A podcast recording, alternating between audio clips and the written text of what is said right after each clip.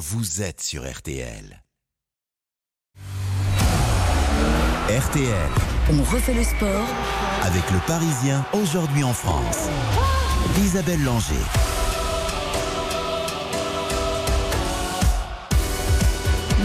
Bonsoir, ravi de vous retrouver une nouvelle fois. Nous vous avons concocté un programme de choix et pour m'accompagner ce soir, Benoît Lallemand, le patron des sports du Parisien aujourd'hui en France. Bonsoir Benoît, ça fait plaisir de vous retrouver. Moi aussi, ça me fait très plaisir. Bonsoir Isabelle, bonsoir à tous. Dans un instant, nous prendrons la direction de l'Accord Arena, enfin Bercy, hein, pour, les, pour les aficionados de tennis, où débutera demain le Masters 1000 de Paris. Nous retrouverons le nouveau directeur du tournoi, Cédric Pioline.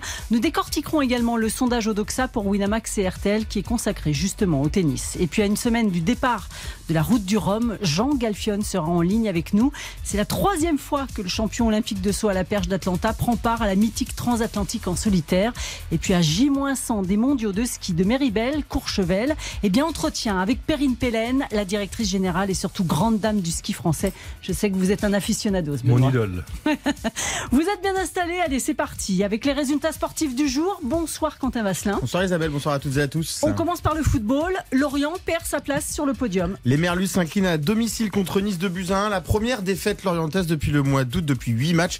Les Bretons laissent donc leur troisième place à l'ogre de la région, le stade rennais, qui s'est imposé lui facilement cet après-midi contre Montpellier 3-0 au Roison Park. Les hommes de Bruno Genesio enchaînent un cinquième succès d'affilée en Ligue 1. L'autre équipe dont l'objectif est d'accrocher le podium en fin de saison et qui fait une bonne affaire ce dimanche, c'est Monaco. Les joueurs de la principauté dominent Angers 2-0 et reviennent sur Marseille avec 24 points au compteur. Angers est lui bon dernier du classement. Je voulais dire, Benoît, Rennes, sérieux concurrent. On a hâte de voir le match contre le PSG. Oui, on a hâte. Après, on voit bien que c'est quand même très très compliqué de suivre le rythme du PSG en Ligue 1. Donc euh, euh, la, la, Ligue 1 est passionnante. Euh, parce que le PSG nous régale, mais aussi parce que derrière la lutte est, est, acharnée. Les autres matchs, Quentin, de l'après-midi concernent plutôt la lutte pour le maintien. Oui, une autre lutte acharnée, puisque cette année, quatre équipes descendent en Ligue 2 et Nantes et Clermont se quittent sur un match nul un partout à la Beaujoire. Les Canaries n'ont que deux points d'avance sur la jaune rouge. Une zone rouge que quitte Angers grâce à son succès 1-0 contre Ajaccio. Trois points très importants pour Christophe Pellissier, le nouveau coach au Serrois, dont l'équipe n'avait plus gagné depuis la fin août. Enfin, match nul entre Brest et un 0-0. Pas un bon résultat pour les Brestois qui sont 18e du classement ce soir. À 20h45, Lyon reçoit Lille. C'est la première de Laurent Blanc à domicile et c'est à suivre dès 20h dans RTL Foot avec les copains Eric Silvestro, Xavier Domergue, Johan Rioux et Baptiste Durieux. Le reste de l'actualité sportive, Quentin, c'est tout d'abord la Formule 1. Max Verstappen partira en pole position au Grand Prix du Mexique. Le Néerlandais devance les deux Mercedes de George Russell et Lewis Hamilton. Charles Leclerc n'est que 7e. Les deux Français Esteban Ocon et Pierre Gasly ne partiront que de la 10e et 14e place. Le départ sera donné à 21h heure française. On rappelle que Max Verstappen est sûr d'être sacré champion du monde à la fin de la saison. Alors quel est l'enjeu ce soir de ce Grand Prix? Eh bien si le pilote Red Bull remporte cette course, cela serait sa 14e victoire de l'année, ce qui serait du coup un record en F1, un record un petit peu à nuancer puisque Schumacher l'a fait mais en moins de courses prévues au calendrier. Donc euh, voilà, Benoît Allemand, il est dans l'histoire, mais peut-être pas tant que ça. Le Baron Rouge reste le Baron Rouge. Oui, il a encore Max a encore quelques quelques grands prix à gagner et quelques titres à remporter pour entrer dans l'histoire à la même hauteur que le Baron Rouge. Handball, Quentin, l'Euro féminin débute vendredi prochain et l'équipe de France disputait cet après-midi son dernier match de préparation. Oui, sous les yeux du public nantais ravi, les joueuses d'Olivier Crumbles dominent la Pologne 30 à 19. Menées à la mi-temps, les Bleus n'ont encaissé que 5 buts en seconde période et l'emportent finalement très largement. Les championnes olympiques peuvent maintenant se tourner vers leur prochaine échéance. Le 5 novembre, elles débutent l'Euro contre la Macédoine du Nord qui jouera à domicile à Skopje. Les Pays-Bas et la Roumanie complètent la poule de la France. Les trois premières équipes passeront pour le tour principal. En course à pied, coup de chapeau à Hassan Chadi qui remporte Marseille-Cassis. Le Français boucle la course en 1 h et 43 secondes. Donc c'est quand même une grosse performance pour boucler les 20 km qui sont, on va dire, très vallonnés. Euh, voilà, Vous avez même... déjà testé, Benoît? Non, jamais. à vélo, oui. Ouais, le seul représentant tricolore du marathon des mondiaux de Eugene l'été dernier devance un Éthiopien, Teresa Nyakora. Chez les femmes, c'est l'Éthiopienne Adissi Andoualem qui s'impose en 1h08 et 48 secondes. Et puis en cyclisme, le vainqueur du Tour de France, il a brillé à Singapour. Oui, dans une épreuve inédite, Jonas Vingegaard remporte le premier critérium de Singapour de l'histoire. Le Danois a d'ailleurs pu étraîner son maillot jaune du Tour de France puisque cette exhibition a vocation à faire la promotion de la grande boucle en Asie. Vingegaard remporte euh, la course devant Christopher Froome et Vincenzo Nibali, deux autres illustres coureurs qui ont gagné le Tour de France. Mais ça faisait longtemps qu'ils n'étaient plus montés sur un podium, ces deux-là. Et c'est un faux podium. Donc bon. Mais il y a de l'argent hein, certainement au passage. Le rugby avec une belle affiche euh, ce soir en top 14. Oui, l'Union Bordeaux-Bègle, seulement 11e du classement, reçoit Toulon qui peut grimper à la deuxième classe, place pardon, en cas de succès. Coup d'envoi à 21h05. Enfin en tennis, deux belles finales cet après-midi à la veille du début du Masters 1000 de Paris. Ouais, Félix Auger Aliassim remporte le tournoi de balle. Victoire contre le Danois Holger Rune 6-3, 7-5. Le Canadien gagne son quatrième titre en carrière. Le troisième de suite après Florence et Anvers grâce à donc sa 13e victoire consécutive. Hier, l'élève de Tony Nadal a corrigé Carlos Alcaraz 6-3, 6-2 euh, pour se hisser en finale de ce tournoi. Donc il va être à suivre dans le, lors du Masters de, de Bercy. Et l'autre finale de l'après-midi avait lieu à Vienne et c'est le russe Daniel Medvedev qui s'est imposé en 3-7 face à un autre Canadien, Denis Chapovalov. 4-6, 6-3, 6-2. Le tennis canadien, malgré tout, reste en forme. Euh, Félix Auger-Aliassime, il a pris la bonne option en prenant Tony Nadal. Je suis sûr qu'il euh, est sur une pente ascendante et on va en entendre parler dans les semaines à venir, Benoît. Oui, on va le suivre. Et effectivement, il fait les bons choix. Et on note que le tennis canadien était sur une pente ascendante quand le tennis français, lui, est plutôt sur une pente glissant. on va en reparler d'ici quelques minutes avec notre invité Cédric Pioline. Allez, on marque une petite pause, à tout de suite. RTL. On refait le sport. Isabelle Langer sur RTL. On refait le sport jusqu'à 20h. Avec le Parisien aujourd'hui en France. Il n'y a pas de surprise. Moi, j'ai jamais connu ça, donc c'est clair que c'est alarmant, oui. Mais euh, faut pas non plus euh, voir que le côté sombre des choses. Il y a aussi de, belles choses qui se passent, il y a de belles performances, il y a de belles progressions. Il y a pas mal de, jeunes, il faut les pousser, il faut les encourager justement pour que cette relève-là. Donc euh, essayons d'être justement positifs avec tout le monde pour que ça redémarre du mieux possible. Richard Gasquet, Nicolas Escudé, le directeur technique national de la Fédération française de tennis, se veulent confiants pour l'avenir du tennis français. Il n'en demeure pas moins que pour la première fois du Rolex Paris Masters, aucun joueur tricolore n'a réussi à intégrer le tableau principal avec son classement. Ils seront toutefois 7 en lice, 4 ont bénéficié d'une invitation et 3 se sont extirpés des qualifications aujourd'hui. Nous allons en parler avec notre invité, le patron du Masters Mills de Paris. Bonsoir Cédric Pioline. Bonsoir Isabelle. Vous êtes comblé quand même parce que le plateau est magistral cette année. On a Djokovic tenant du titre, le retour du Papa Nadal et puis le numéro 1 mondial notamment Alcaraz. Ah oui, oui, comblé. C'est vrai qu'on a une densité dans le tableau qui est, qui est exceptionnelle. En fait, on a eu euh, très peu de, de retraits qui ont été euh, enregistrés, donc ce qui nous donne euh, une très belle densité, encore une fois, de, du, du, tableau, avec beaucoup d'enjeux hein, sportifs. enfin, il y a beaucoup, beaucoup de choses à dire autour de ça. Alors Cédric, on va revenir tout à l'heure ensemble avec Benoît Lallemand aussi sur les enjeux sportifs, notamment et les Français. Mais on a demandé à Odoxa de réaliser une enquête pour Winamax et RTL. On va accueillir Émile Leclerc, le directeur d'études de Doxa. Bonsoir Émile. Bonsoir Isabelle, bonsoir à tous. Alors, on a posé plusieurs questions, Émile, dans, dans, ce sondage que va écouter Cédric Pioline. Le premier chiffre, il concerne l'intérêt du public pour le tournoi et c'est plutôt intéressant. Oui, c'est un chiffre euh, assez élevé. Un Français sur trois contre euh, suivre euh, le tournoi. À titre de comparaison, Roland Garros, c'était 47% cette année. Donc vous voyez, 34%, 47%, c'est pas si éloigné. Les amateurs de tennis, évidemment, seront plus nombreux. Il y a un seul regret qu'on peut qu'on peut se, se dire, hein, c'est que comme c'est diffusé sur des chaînes payantes, il y a seulement 10% des Français qui comptent regarder les matchs. Les autres vont suivre en fait les résultats euh, du tournoi sans regarder les matchs. C'est vrai que Pauline, faut écouter RTL, quoi. oui, exactement. c'est un petit problème quand même pour vous que ce soit pas sur une chaîne euh, publique. La finale, elle sera en clair? Oui, euh, demi-finale et finale, c'est sur C8, donc euh, euh, en codiffusion avec avec Eurosport qui est notre notre diffuseur. maintenant, c'est vrai que c'est quelque chose qui où on n'est pas complètement en contrôle parce qu'on est dans un sans rentrer dans des détails techniques, on est dans un pooling en fait de toute la série en fait des Master 1000 et on n'est pas complètement en contrôle là-dessus, mais c'est vrai que c'est un en fait c'est une équation si vous voulez entre évidemment les droits qu'on peut avoir, euh, l'exposition euh, et ce, genre de choses. Donc euh, c'est pas c'est pas toujours simple, mais on, aimerait évidemment que ça soit accessible au plus grand nombre. Mais ça écouté à la radio aussi. Le deuxième chiffre, Émile Leclerc, sans surprise, Djokovic, tenant du titre, est le grand favori. Exactement, à 39% selon les, les Français qui comptent suivre le tournoi. Nadal est pas si loin, hein, 32%, et puis après on retrouve euh, Carlos Alcaraz. C'est d'ailleurs un peu l'événement, c'est le retour de Djokovic euh, sur un grand tournoi après euh, après ses désistements forcés hein, à, À l'US Open notamment. Par exemple.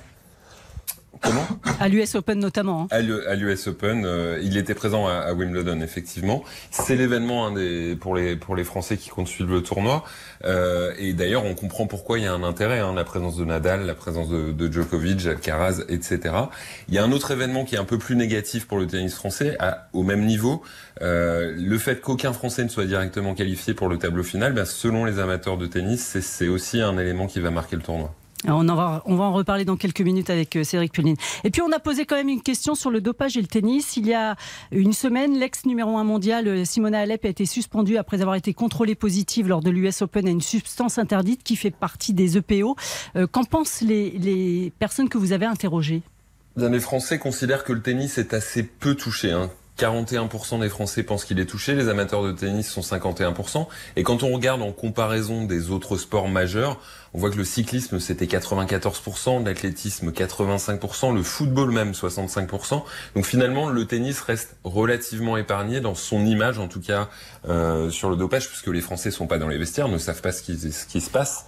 Euh, mais l'image du tennis n'est pas trop ternie, ne, dit- pâtit pas trop du, du dopage. Merci beaucoup Émile Leclerc pour ce sondage. Merci à vous. Bonne soirée. Euh, on parlait de Djokovic, grand favori, euh, Cédric Pioline. C'est vrai que le Serbe est tenant du titre. Il a déjà gagné six fois le tournoi.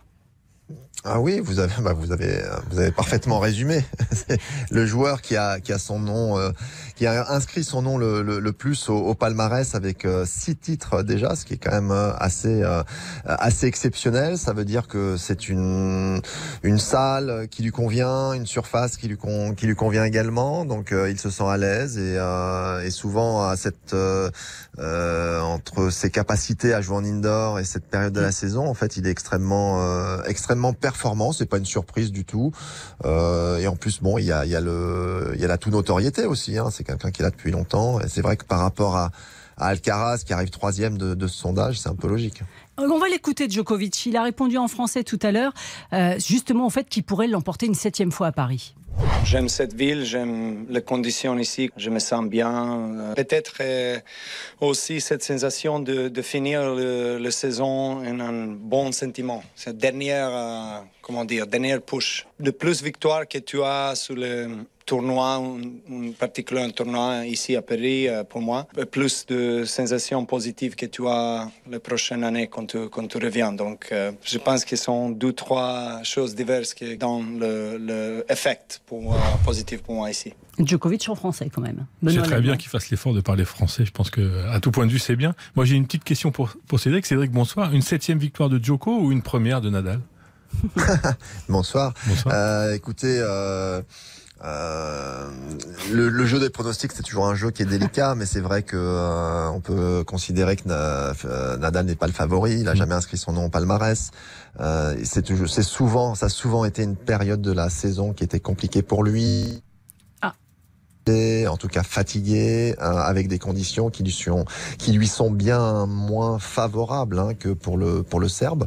Donc, euh, en tout cas, euh, j'aimerais, j'aimerais, même s'il y en a plein d'autres qui, qui mériteraient, qui seraient de, de, de super euh, ou vainqueurs ou finalistes, que, eh bien, dimanche prochain, on ait, euh, on ait cette réponse sur le cours avec une finale entre Djokovic et Nadal, si Moi, je- possible. Je me souviens, on a parlé il y a deux jours ensemble, Cédric, sur le fait d'être papa. Je me souviens d'un Guy Qui venait d'être papa et qui a gagné Bercy. Je pense que ça peut donner aussi des ailes à, à Raphaël Nadal. Oui, c'est possible, c'est possible. S'il a, besoin de ce, de ce surplus d'énergie euh, et, et que ça peut lui apporter, pourquoi pas. Euh, Il y, a, y a des, parfois effectivement des, des réactions comme ça à des, des joueurs qui ont un événement dans leur vie personnelle extrêmement puissant, euh, comme c'est le cas d'être père pour la première fois et que euh, d'un coup on, on a ce petit pourcent, 2% de plus. Euh, pourquoi pas Pourquoi pas Ça pourrait être quelque chose de- d'extraordinaire que finalement, il son premier tournoi juste après sa paternité, eh bien, il le remporte. Ce serait extraordinaire pour lui, pour nous aussi. Bon, on va parler quand même du tennis français. Quatre joueurs sur invitation, trois qui se sont extirpés des qualifications. On va les saluer quand même. hein. Quentin Alice, Arthur Fils et Corentin Moutet.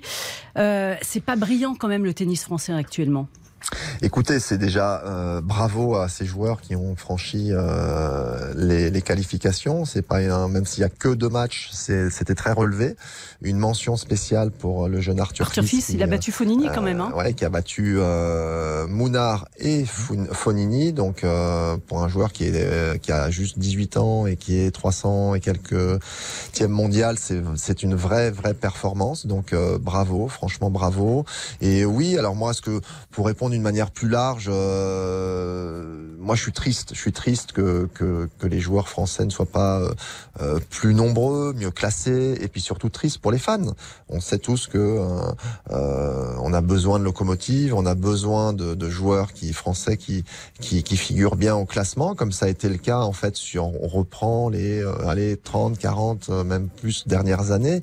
On a souvent eu, voire quasiment toujours eu, des joueurs dans les 10 premiers, 20 premiers. Et puis on est dans ce passage qui est délicat, voilà, de d'une fin de, de, génération avec une nouvelle génération qui est pas encore tout à fait là. Donc euh, j'espère que euh, ça sera vite euh, vite réglé si je puis dire et que euh, on, on, ait les, les, les nouveaux joueurs de la décennie à venir. Benoît l'allemand. Cédric, on, vous écoute et on se souvient aussi des, discours de, plusieurs générations. Alors, euh, longtemps, on, s'est demandé pourquoi on n'avait pas un Français euh, qui gagnait Roland Garros, ou, un Grand Chelem, et on nous répondait, mais la France est la nation la mieux représentée dans le top 20, puis dans le top 50, puis dans le top 100.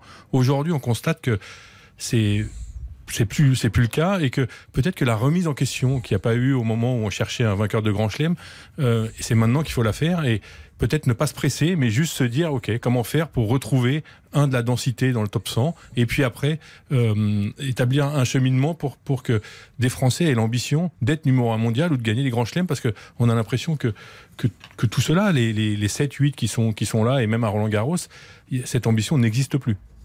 Ah, c'est une longue question que là vous me posez.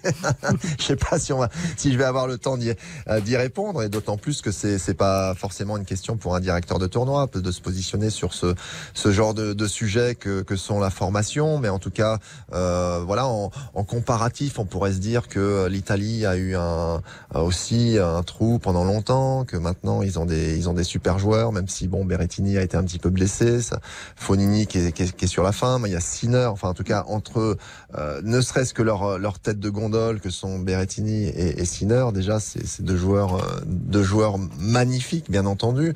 Après oui bien sûr que euh, la France est une grande nation de tennis, on a on a une histoire qui est très forte avec plein de top joueurs et euh, cette chance d'avoir Roland Garros et le Rolex Paris Masters, un Master 1000, plus des, des, tournois, on pourrait les citer hein, tous, mais des ATP 250. Donc il y a, y a un maillage qui est très fort une possibilité de euh, et, et, une fédération qui est très impliquée. Donc, euh, je, je, suis persuadé que que la DTN et la, la fédération sont, sont, sont, sont sur ce sujet à fond pour euh, justement redresser euh, redresser les choses et que voilà il y a des mais bon là, c'est complexe hein, de de construire et de sortir un, un, un, ou des joueurs. S'il y avait une recette miracle ça se saurait et puis surtout ça serait moins drôle parce que tout le monde le ferait. Euh, donc donc voilà, il y a ce petit, ce petit trou ou cette période en tout cas qui est plus délicate. Et, vraiment à titre personnel, euh, j'espère que euh, on en parlera plus très vite. il faut être patient en tous les cas. Rapidement, Quentin Vasselin. Oui, Cédric Pelling, il y en a un qui est là et bien là, mais c'est bientôt la fin. C'est Gilles Simon qui fera euh, sa dernière danse cette semaine à, Paris. Il y a un beau match sur le central demain qui est prévu. À 19h30 demain soir, contre Andy Murray à 19h30 demain soir. Euh, d'abord, tout d'abord, je pense que euh, je trouve ça formidable que Gilles ait pu, d'une certaine manière, choisir son son moment et euh, son lieu et son heure pour, comme vous l'avez dit, sa dernière danse. J'aime bien cette expression.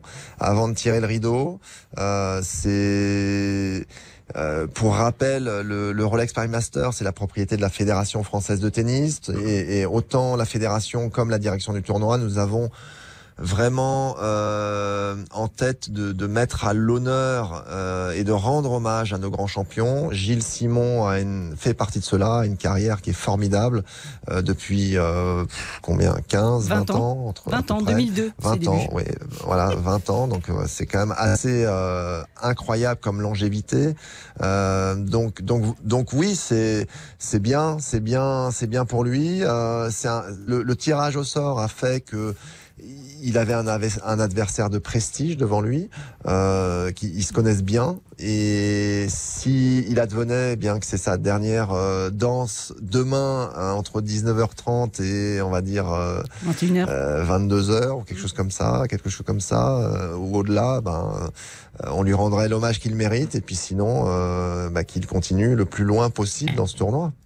Merci beaucoup Cédric Pioline. Le programme d'ailleurs demain, il y aura aussi Richard Gasquet contre le Slovaque Molkan et Quentin Alice contre le Géorgien Basilashvili.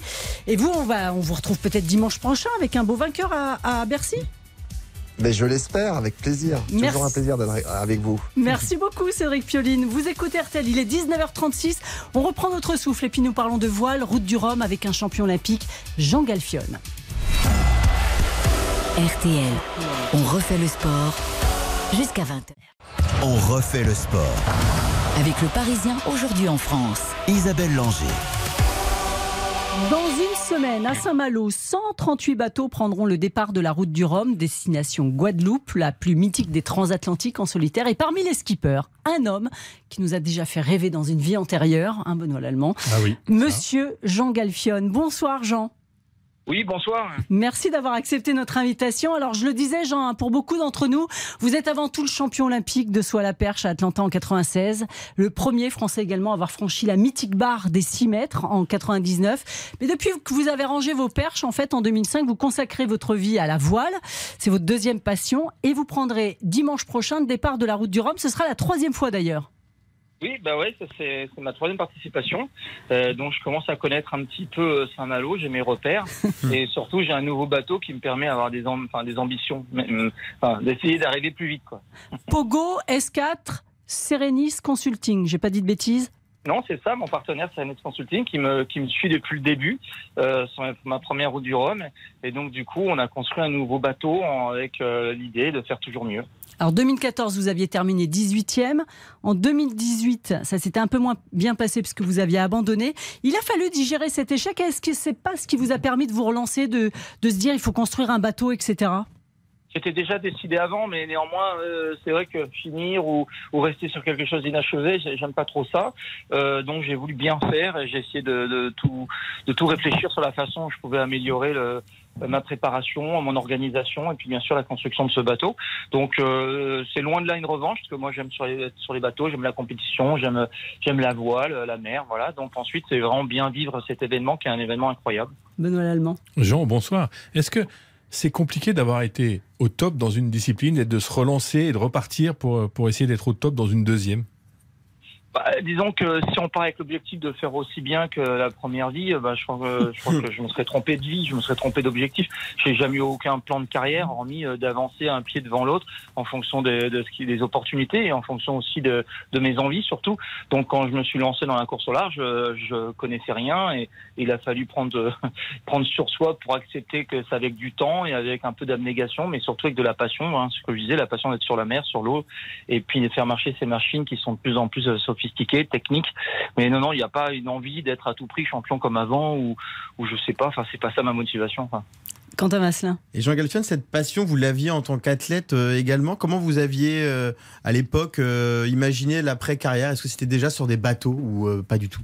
Non, alors moi j'avais, moi j'adorais naviguer en plaisance, Enfin, j'adorais être sur un bateau, mais j'en faisais pratiquement jamais. Et euh, du coup, c'est ma première vie qui m'a happé parce qu'on m'a proposé de devenir euh, équipier sur des postes physiques, euh, d'abord en tournant les manivelles euh, euh, toute la journée, et puis en faisant la préparation physique de l'équipage à terre. C'était sur la Coupe de l'América. Et euh, donc ensuite, voilà, c'est parti. Et, et puis euh, réflexion après réflexion, je me suis mis à faire de la course au large, mais euh, il n'y avait pas de, enfin, c'est arrivé très tardivement tout ça. La, la, course au large, justement, ça se prépare aussi, euh, cette route du Rhum. Et là, vous dites que vous avez vraiment fait tout avec minutie. Vous avez notamment testé le bateau dans, dans les conditions de mer et euh, contre d'autres aussi. Ça, c'était ce que vous ne faisiez un petit peu moins avant. Vous étiez un peu plus solitaire non, je, je euh, non, non, ça se faisait. La préparation, j'essayais d'être sérieux, mais j'avais beaucoup moins d'expérience, donc peut-être je le faisais surtout moins bien. Et là, en quatre ans, je me suis dit, voilà, qu'est-ce qui manque? J'ai essayé de cocher toutes les cases pour faire quelque chose de cohérent. Et donc, euh, je suis allé même, euh, je suis retourné ou euh, faire du dériveur, du dériveur de plage, faire du petit catamaran. J'ai fait du, du comment, du Figaro. Enfin, j'ai essayé de faire plein de choses. Et en effet, j'ai fait l'année dernière une transat en doux, la transat Jacques Vabre, et puis en effet d'autres régates. Donc, et, puis également essayer de pousser et tirer sur le bateau le plus possible dans toutes les conditions. Mais je crois que c'est simplement, comme j'ai commencé tard, il a fallu au fil du temps essayer de rattraper euh, mon manque. Mais euh, voilà, maintenant, maintenant le, grand jour, ça sera dans une semaine pour voir si j'ai réussi. Est-ce qu'un bateau, ça s'apprivoise euh, comme un cheval en équitation, par exemple? Ben, alors, j'y connais rien du tout en équitation. comme c'est pour la troisième vie, ça. Ouais, voilà. Non, mais néanmoins, quand, quand, on a un bateau neuf qui sort de chantier, on sait qu'il faut encore un, tout un, un laps de temps pour pour euh, la, mise au point, pour le comprendre, et surtout avec euh, ces bateaux, ces nouvelles générations euh, dans ma catégorie de classe 40, qui sont des qui, ont extrêmement évolué ces deux dernières années, avec des étrennes beaucoup plus puissantes, plus rondes, et si bien que c'est des réglages qui sont pas pareils, c'est des sensations qui sont pas pareilles, on va beaucoup plus vite. Donc il a fallu un peu de temps en effet pour comprendre comment comment faire pour le faire avancer. Alors bien sûr, les, les, les skippers très très bons mettent moins de temps, mais c'est comme ça. Benoît Jean, vous êtes dans quel état d'esprit là, une semaine du départ Et après, euh, c'est quoi vos, vos, ambitions sur, sur, cette, euh, sur cette traversée? Moi, alors je me sens bien parce que je, enfin, je suis assez serein parce que j'ai une bonne équipe technique, euh, que donc avec mon partenaire Sérénis euh, me fait cette confiance depuis pas mal d'années, donc j'ai pas une pression particulière et le bateau est prêt. Je pense que je suis prêt. Maintenant, l'objectif est très compliqué parce que dans, dans cette catégorie, on est il y a 55 hein, concurrents. 55 et 30 bateaux neufs. Et dans ces 30 bateaux neufs, en plus, il y a maintenant des skippers qui ont gagné des, des étapes sur la solitaire du Figaro, voire le Figaro, voire la route du Rhum, ou d'autres qui viennent du Vendée Globe. Donc, euh, il y a des grands noms de la voile dans cette catégorie. Donc, pour tirer son épingle du jeu, c'est pas facile. Et en même temps, faire un pronostic, euh, c'est très compliqué, même pour, euh, pour sortir des favoris, c'est pas si simple. Quentin? C'est quand même très différent la vie que vous avez passée dans un stade à, à sauter à la perche et là vous découvrez euh, le monde entier. le changement est drastique quand même. Ah, oh, ben oui, oui, c'est vrai. Hein, euh, au tout début, c'était compliqué parce que je passais, euh, je passais d'être référent, une, une sorte de modèle dans, ma discipline au niveau mondial. Et, quelques jours après, euh, j'étais au fond de la cale en train d'éponger euh, euh, l'eau et, et me faire un peu engueuler par les équipiers qui se demandaient ce que je faisais là. C'était en équipage. Donc c'est sûr que pour l'ego, c'est pas mal. Hein. Et après, derrière, bon, hein, il faut du temps comme toute chose. Et, et si ma première vie m'a bien appris ça, c'est la patience et, et un peu l'abnégation. Mais on peut, on fait rien sans passion quand on est sur un bateau de toutes les manières. Et quand on est sur un bateau, qu'on se retrouve au milieu de l'Atlantique tout seul, mm. euh, quand on est Jean Galfen, à quoi on pense? Est-ce qu'on arrive à savourer? Est-ce qu'on bah, y a, ce qui est extraordinaire dans la course au large, c'est qu'on passe par toutes les émotions euh, de la vie, mais peut-être euh, amplifiées et, et c'est extraordinaire parce que le, le, quand on est en colère, on est vraiment en colère. Quand on est triste, euh, on lutte contre ces sensations, ces sentiments. Mais, mais euh, après, quand on est heureux et quand il y a un, toilé, un ciel étoilé ou quand le bateau glisse, etc. Enfin, il y a des, des émotions fortes qui sont vraiment beaucoup plus intenses sur le bateau. Et euh, si bien que parfois je me dis, hein, mais qu'est-ce que je fous là? C'est vrai. Et puis quelques heures après, je suis trop heureux. Donc j'y retourne. En tous les cas, vous faites bien partager votre bonheur ce soir. C'est assez émouvant de vous écouter d'ailleurs. le départ c'est donc dimanche prochain à Saint-Malo. 2 millions de personnes sont quand même attendues d'ici le départ à Saint-Malo pour voir euh, toute cette flotte de 138 bateaux, on le répète. Dimanche prochain, en plus, vous aurez un invité de luxe hein, pour le départ, puisque le président de la République, Emmanuel Macron, a, prévu d'être là. C'est pas mal quand même. Bah, J'espère pour lui qu'il n'y aura pas trop de vent et pas trop de mer, il va être un peu malade. Merci en tous les cas, Jean Galfion, d'avoir accepté notre invitation. Bon courage pour les derniers préparatifs et surtout bonne course. À bientôt. À bientôt, merci beaucoup, au revoir. Au revoir. Vous écoutez RTL, restez bien avec nous. Après la pause, nous parlons des mondiaux de ski à Courchevel et Méribel. À J-100, nous avons rencontré il y a quelques jours avec vous, Benoît Lallemand, et Jean-Michel Rascol, la directrice générale et ancienne grande championne de ski, Perrine Pellen. RTL. On refait le sport avec le Parisien aujourd'hui en France. On refait le sport. avec le Parisien aujourd'hui en France. Isabelle Langer. Les mondiaux de ski auront lieu du 6 au 19 février à Courchevel, Méribel au cœur des Trois-Vallées. Et la patronne est une grande dame du ski français. Bonsoir Perrine Pellen. Bonsoir. Triple médaillée au JO d'hiver, championne du monde de slalom à Bormio en 1985. Et vous y étiez d'ailleurs, Jean-Michel Rascol. Oui, merci de le rappeler. Spécialiste Nous des, étions ensemble. des, des sports olympiques. Un bon souvenir. Un très bon souvenir parce que dans ces championnats du monde, pour faire court, il n'y avait pas d'excellents résultats. Et je me souviens qu'à la rédaction, on me disait tous les jours bon, faut rentrer maintenant, faut rentrer. Guy Kedia, qui était un petit peu la, la référence du ski à RTL, disait non, mais ils sont pas bons tes gars, faut rentrer, faut rentrer. Je disais non, non, on reste au dernier jour, il y a le slalom féminin, le slalom féminin. Et paf, un et deux. Formidable. Perrine Pellen, Christelle Guignard. Tout à fait, tout à fait. Un doublé, euh, voilà, et que je garde en mémoire. euh, C'est des, des émotions folles qui, qui remontent très facilement. Des championnats du monde à la maison. J'imagine que c'est un bonheur de les organiser. Un très grand bonheur et euh, c'est vrai que c'est l'occasion de, de rappeler que ces championnats du monde, c'est l'événement le plus important après les Jeux olympiques hein, pour les sports d'hiver, euh, puisque c'est organisé que tous les deux ans. Et, euh, et il se trouve qu'en France, les derniers jamais organisés donc remontent à Val d'Isère 2009. C'était il y a plus de 14 ans. Déjà. Euh, donc, euh, et puis ce n'est que la quatrième édition en France, hein, après Chamonix, hein, 37-62, Val d'Isère. Donc un grand honneur et une grande fierté d'organiser ces championnats du monde à la maison. Ça va être une belle fête. Ah oui, oui, oui, tout est fait pour que ce soit une grande fête, pour que les meilleures conditions puissent être proposées euh, aux athlètes, pour qu'ils puissent performer. Forcément, moi j'ai à, l'esprit hein, euh, mon souvenir euh, d'athlète où quelque part ces championnats du monde, on a rendez-vous que tous les deux ans. Si on se rate le jour J, il faut attendre deux ans avant de pouvoir euh, retenter sa chance. Donc autant vous dire qu'il faut respecter les athlètes, donc tout sera fait pour les accueillir dans les meilleures conditions. Benoît Lallemand, c'est votre idole, Perrine Pellen. Je suis extrêmement ému de faire une interview avec Perrine. C'est effectivement mon idole. En quoi ces championnats du monde, Perrine, seront particuliers pour les athlètes et pour les spectateurs Alors ils vont être très particuliers parce que organisés donc au cœur euh, du domaine skiable des, Trois Vallées. euh, c'est la première fois que ces championnats du monde ont été euh, décernés à deux stations qui fait que quelque part euh, pour les athlètes, ce sont euh, deux pistes totalement indépendantes qui vont leur être proposées. Euh, des pistes qui sont complètement mythiques puisque à Courchevel, donc le site des hommes, hein, le site des épreuves qui accueillera le site des épreuves masculines, c'est la piste de l'éclipse qui a été conçue pour ces championnats du monde et qui a été testée pour la première fois en mars 2022 à l'occasion des finales. Et, euh, et cette euh, piste euh, vraiment a fait déjà parler d'elle. euh, par quelque part sa, sa difficulté, son exigence. Elle Euh, est à l'ombre, hein, c'est ça? Ombre et lumière, c'est pour ça qu'elle s'appelle l'éclipse. Elle est au nord en tous les cas. Voilà, Ce elle est au nord et les athlètes vont avoir à jouer entre l'ombre et la lumière, euh, ce qui rend encore plus difficile euh, la piste, hein, qui quelque part euh, alterne des grands virages, des sauts et puis pour terminer sur un, un chousse. Euh, sur une partie très raide et, et qui permet d'arriver sur le village du Prat. Euh, sur le plan du, du- des visuels, ça va être juste magnifique. Au départ, une vue panoramique sur les sommets. Et puis le dernier mur, là, c'est le plongeon vers le, village du Prat et vers les tremplins olympiques. C'est marrant parce que je vous regarde et vous fermez les yeux comme si vous étiez en train de visualiser euh, le slalom, enfin toutes Ah les bah c'est un petit peu ça, hein, forcément. hein. voilà, voilà. On n'oublie pas tout. la forêt du Prat. Euh, pour les dames, on a l'héritage des Jeux Olympiques de 92, c'est-à-dire la piste du roc de fer. À l'époque, on disait qu'elle était très très difficile. hein, Carole Merle s'en souvient. Oui. Euh, ça sera encore le cas euh, cette fois. Alors cette piste a été un petit peu réaménagée. C'est vrai qu'elle avait été dessinée pour euh, les Jeux Olympiques de 1992. hein. Et puis c'est une piste qui, qui a été voilà légèrement modifiée et qui ensuite a accueilli des coupes du monde en 2013, puis les finales en 2015, euh, hommes et dames.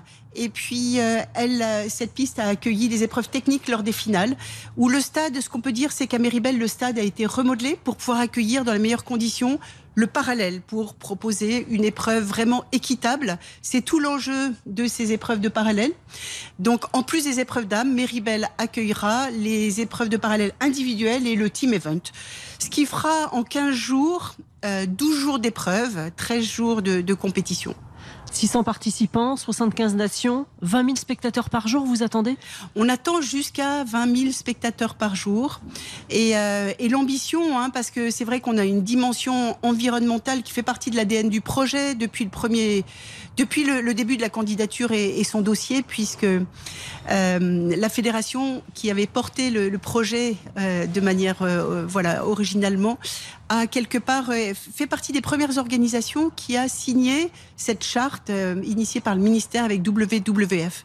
Et ce qu'on souhaite, c'est aller plus loin sur le plan environnemental. On est en marche vers une certification 20 121. Euh, et puis qui atteste de ces organisations éco-responsables, et puis également on marche vers euh, l'évaluation d'un bilan carbone. Et alors justement, en, parmi les, actions exemplaires, c'est la mise en place d'un plan de mobilité avec des cars euh, qui vont permettre d'amener les spectateurs depuis la vallée avec des parkings relais dans la vallée en fait. hein. Afin de ne pas embouteiller. euh, Exactement. Pour les rappel, stations. du 6 au 19 février, nous serons pendant les vacances scolaires. hein. Voilà, euh, l'idéal c'est d'habiter en haut de la Solière en fait, hein, pour pouvoir basculer euh, soit côté Courchevel, soit côté euh, Méribel. Il y a la Solière effectivement qui permet la, jonction, la mais Lose. aussi le col de la Lose, Le puisque c'est l'occasion de rappeler, ce sont deux stations, mais elles sont distantes de 15 minutes en voiture. hein. On aura des liaisons pendulaires d'ailleurs. Ou alors pour ceux qui préfèrent le ski, de remonter dans un sens, on passe par le col de la Lose, on se laisse glisser vers la Méribel, et réciproquement, deux remontées et qui permettront de basculer sur Courchevel. Vous faites le guide? Avec grand plaisir. Alors ça, voilà, tout à fait. Ce sera avec grand plaisir. Dans ça la sera un moment de, de, récré. Perrine Pellen, le rêve. Perrine Pellen, on est à peu près à, à J-100 de ces, de ces championnats du monde. Qu'est-ce qui reste à faire? Euh, les infrastructures sont en cours euh, de déploiement et notamment euh, les, les tribunes hein, sur euh, Méribel qui vont être installées avant la- le début de la saison. Et puis sur euh, Courchevel, on, on est sur euh, la mise en place du euh, centre de télévision. Après, il y a toute la dimension euh, RH, les ressources humaines, les bénévoles. L'occasion de rappeler que ce sont pas moins de 1200 bénévoles qui vont être à l'œuvre. Alors, on sait que parmi ces bénévoles, il y, y en a des très expérimentés. On sait à quel point ils ont un rôle majeur. Sans bénévoles, on ne peut plus organiser de, de grandes manifestations. Ils doivent être les premiers sourires euh, parce que ce sont souvent les, premiers qui euh, accueillent en fait les, différentes populations. Merci beaucoup, Perrine ra- on rappelle, hein, cérémonie d'ouverture le 5 février. La première épreuve, c'est le 6 février, c'est le combiné dames. Et on termine par le slalom masculin le 19 février avec le sacre de Clément Noël. Par exemple, par exemple, voilà, tout à fait. Et sans compter les exploits, voilà, de, Tessa. Worley, d'Alexis Pinturo ou de Johan Claret. Parce que des championnats du monde réussis, ça passe aussi par des bons résultats pour les Français. Oui, oui, on sait à quel point euh, les résultats, les médailles françaises apporteront en fait de la résonance à l'événement. Donc, ce qu'on souhaite, c'est euh, que Alexis soit sacré euh, des, non, voilà, dès, dès le- la première épreuve du combiné, le mardi. Merci beaucoup, Perrine Pellen. Merci à vous. Allez, on marque une dernière pause et on se retrouve pour la fin de l'émission. RTL. On refait le sport. Avec le Parisien, aujourd'hui en France. N'oubliez pas, téléchargez l'application RTL pour écouter ou réécouter vos émissions préférées ainsi que des contenus inédits. RTL. On refait le sport. Benoît Lallemand, que pourrons-nous lire demain dans les pages de sport du Parisien aujourd'hui en France? Alors un peu de PSG pour raconter à quel point Sergio Ramos est le talisman puisqu'il n'a jamais perdu avec le PSG. Sachez-le, 30 matchs, zéro défaite. Bon, à la fois la première saison n'a pas beaucoup joué. hein. Oui, mais 30 matchs, zéro défaite. D'accord. Et puis euh, on a refait le match avec la MNM, le match des réseaux sociaux. Euh, on a regardé euh, comment ils étaient suivis, ce qu'ils en faisaient. Neuf- près de 900 millions de followers à E3. Euh, c'est assez impressionnant. Un peu de tennis évidemment, en essayant d'expliquer pourquoi Nadal n'a jamais réussi à gagner Bercy. Et puis euh, je reviens au foot, l'équipe de France de foot et les blessures qui La liste. laissent planer quelques inquiétudes. On imagine, oui. Merci beaucoup, Benoît Lallemand. Le Parisien, je rappelle, est à lire dès 22h30 pour les abonnés numériques. Dans un instant, place au foot avec vous, Eric Silvestro, avec enfin le premier match à domicile pour Lolo Blanc. Et Eh oui, qui a gagné son premier match enfin et qui cherche à conforter cette relance face à Lille. Mais Lille, c'est l'équipe en forme du moment. On a une grosse affiche ce soir. Lyon-Lille, euh, 20h45, à suivre bien sûr dans RTL Foot dans un instant. Vous écoutez RTL, il est 20h.